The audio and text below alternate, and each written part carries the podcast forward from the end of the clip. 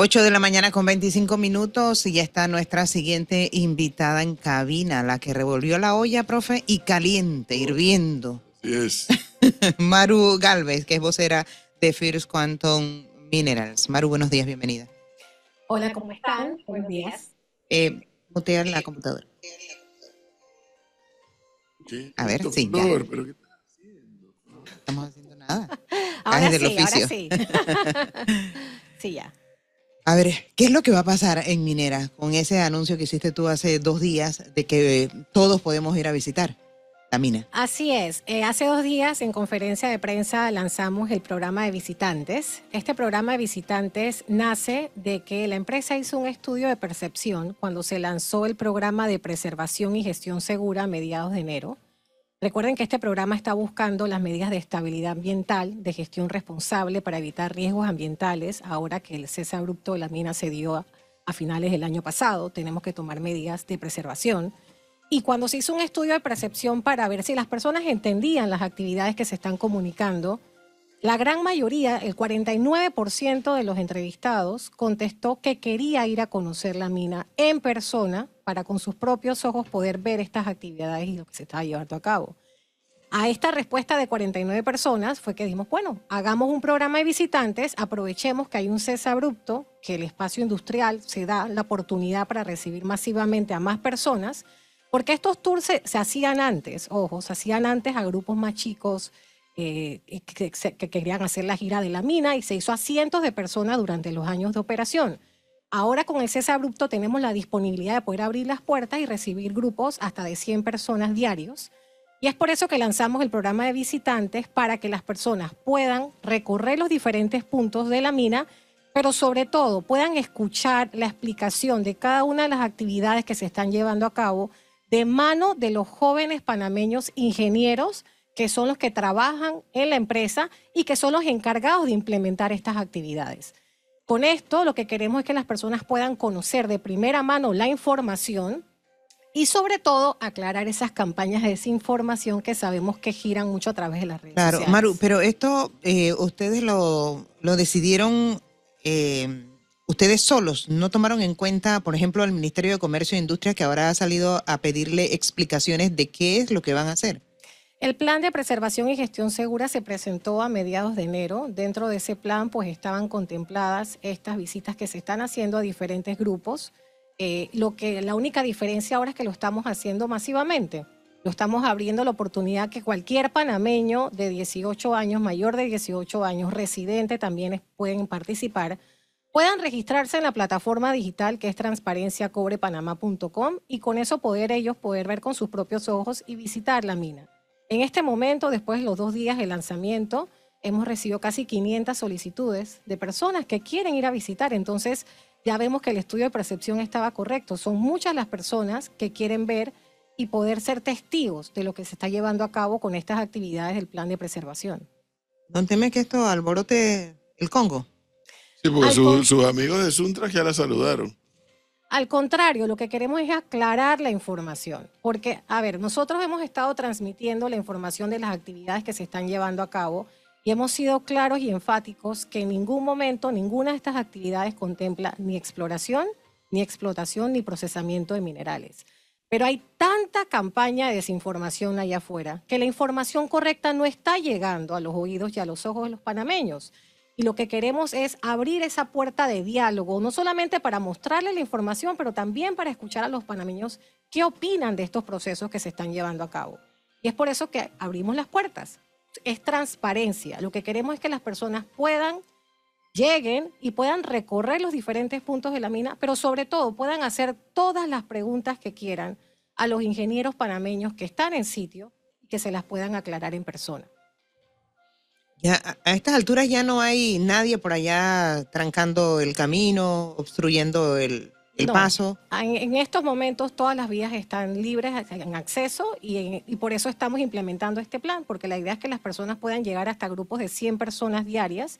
Hemos estado recibiendo personas durante toda la semana, sobre todo de todas las áreas cercanas de la mina, que han quedado impresionados, porque una cosa es lo que uno escucha en las redes, lo que uno ve en videos o lo que ve en TikToks, y otra cosa es verlo en persona. La información que uno se lleva de primera mano es algo que es totalmente Diferente. diferente. sí. Ahora, ayer cuando el Ministerio de Comercio reaccionó a ese anuncio que, que hizo casualmente usted misma de estas visitas a la mina, eh, ¿qué respuesta le dieron? ¿Qué, qué le dijeron si es que ya le contestaron al MISI? Todas las informaciones, las actividades del plan de, de preservación y gestión segura se han informado a las instituciones, sobre todo al MISI. En estos momentos, pues nosotros estamos igual abiertos en compartir y coordinar toda la información que las autoridades requieran. ¿Cuándo inician las visitas? Ya iniciaron, ya, iniciaron. A partir del lanzamiento hace dos días hemos estado recibiendo personas eh, para hacer el programa de visitantes y el programa ya está abierto para que cualquiera se pueda registrar. Hoy se pueden registrar en Transparencia Cobre Panamá. Pero Maru, ¿cómo es la mecánica? Es que estoy tratando de captar. Yo entro a una página web, me registro. ¿Qué pasa después? Una vez se registra, tiene que dar su información, va a recibir una confirmación por correo de las fechas disponibles que tiene para poder seleccionar qué día quiere ir a la mina. Una vez tenga la confirmación, el punto de encuentro es el Hotel Cocle. De ahí sale el horario del bus a las 7 de la mañana. Desde ahí la empresa se encarga de todo.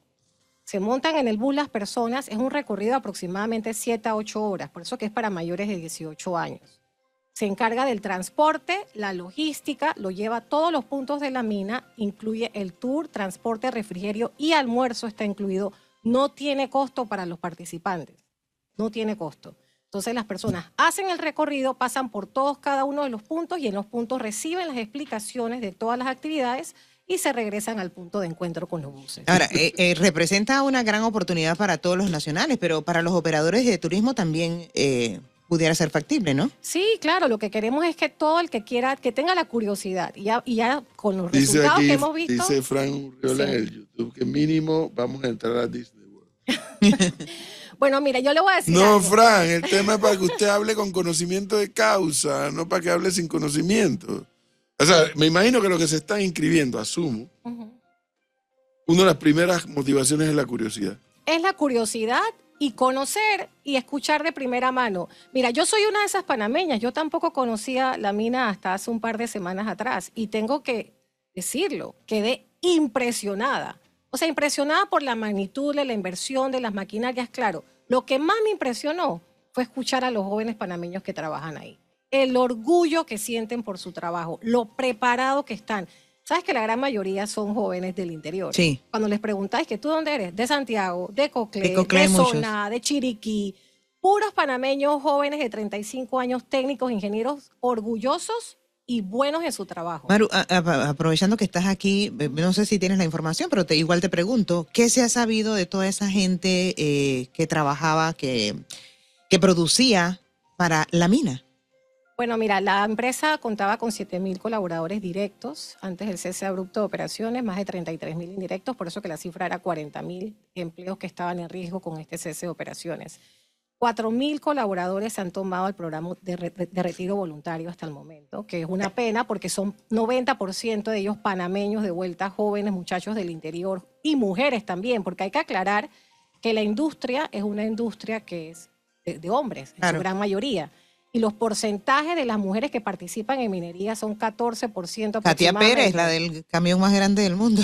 Pero aquí en Panamá estábamos en el porcentaje mundial, o sea que teníamos una gran participación de mujeres también mineras, que es importante que eso se señale.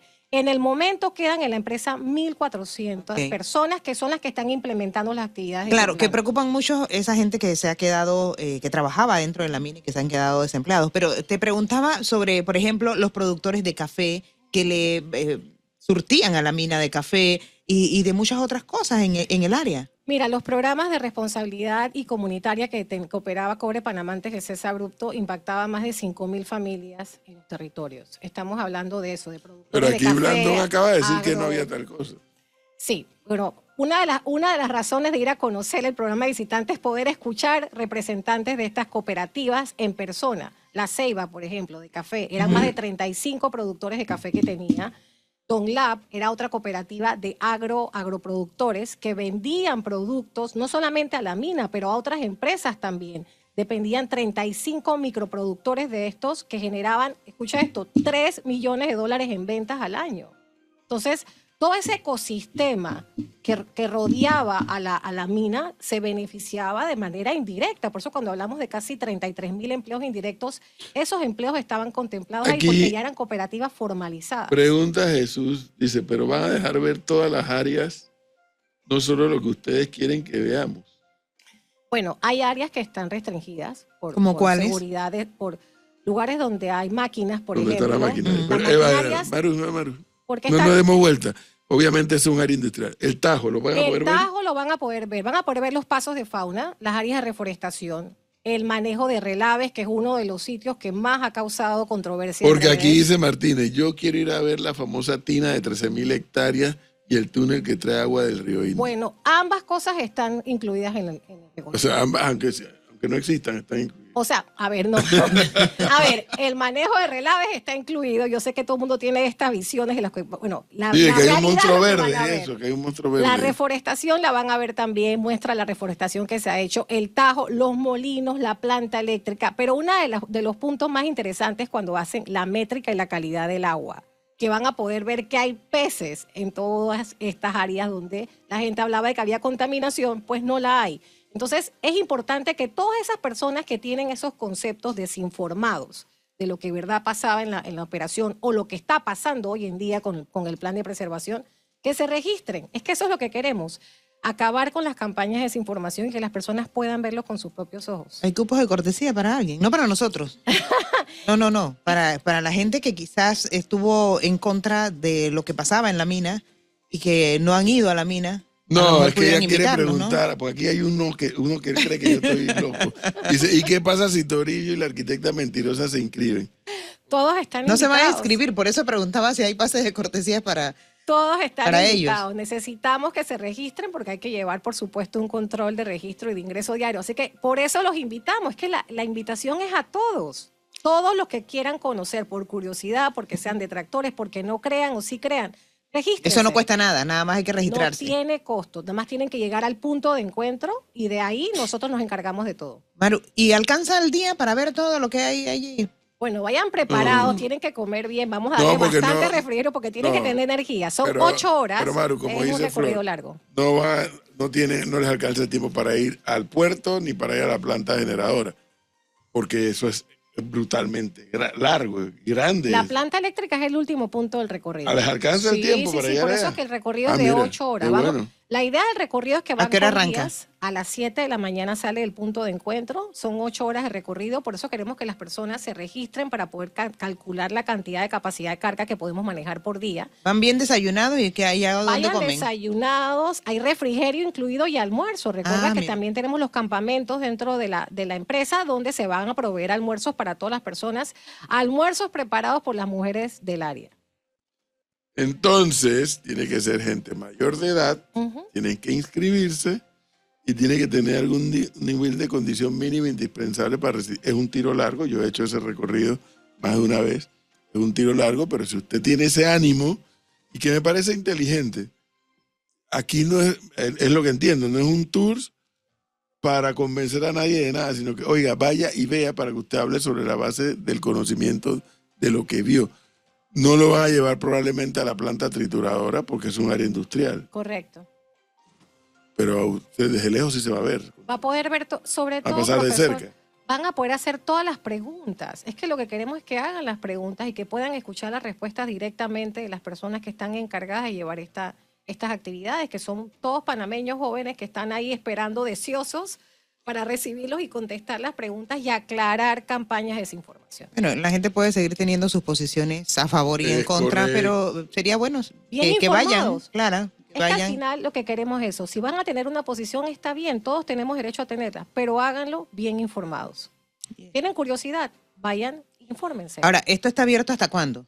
Va a ser todos los días. En este momento tenemos apertura para todos los días de lunes a domingo, así que solamente necesitamos que se registren en transparenciacobrepanamá.com y de ahí entonces vamos a enviarles un correo con las fechas disponibles que tenemos para que puedan entonces confirmar. Como te digo, en dos días hemos recibido más de 500 solicitudes han sido procesadas. Por acá me están pidiendo que te pregunte, pero yo no sé si tú puedes responder eso, de los 20 mil millones de dólares que First Quantum eh, estaría, o sea, que Panamá tendría que pagarles eh, a ellos y que te pregunte también por la gente a la que no le están pagando. Dice que todavía están allí, colaboradores, y que no han recibido sus pagas. Bueno, no sé si es- tienes respuestas para eso. Sobre el arbitraje, nuestra empresa tiene una posición sólida. No es la vía preferida de la empresa, creo que lo han visto en las declaraciones del CEO de la empresa. El deseo y por lo cual se invirtieron más de 10 mil millones para operar la mina es para operarla. Entonces queremos una buena relación con Panamá y los beneficios que para el país puede generar, sin ningún impacto ambiental, por supuesto. Entonces, www. Transparenciacobrepanamá.com, ya saben, se pueden registrar, aprovechen para conocer a Cobre Panamá y conozcan a todos esos panameños ingenieros que están deseosos en recibirlos y contestar todas las preguntas que tengan sobre el plan de preservación y gestión segura. Allí tiene usted la información. Yo les digo que el que pueda y quiera ir debe inscribirse y debe ir para nuevamente mantenga su opinión a favor o en contra, pero hable sobre la base de algo que vio. Si vio el monstruo verde, entonces usted dice, mira, aquí vi el monstruo verde. Y el- como dice Martínez acá, la de los pescados con dos cabezas y tres colas. Donde usted ve y lo dice. Si no lo ve, Tome también diga. fotos. Se puede tomar fotos de Se todo, ¿no? pueden tomar fotos, subirlas a Videos, las redes, todo. videos, compartirlos, que es lo que queremos eso, que sean transparentes. Somos transparentes y queremos que comuniquen todo lo que puedan ver. Claro, Bueno, una oportunidad para todos. para todos, así es. Que no quiere ir, bueno, ya él. No, no, se inscribe. Yo no sé si aguanto ocho horas en ese recorrido, porque ya yo estoy como entrando a la tercera edad. Ay, no, qué Eso pereza. es un buen cardio, Flor, es un buen cardio. Ya son Vale, las muchas 8.41. gracias. Gracias, gracias ustedes. Vamos a la pausa.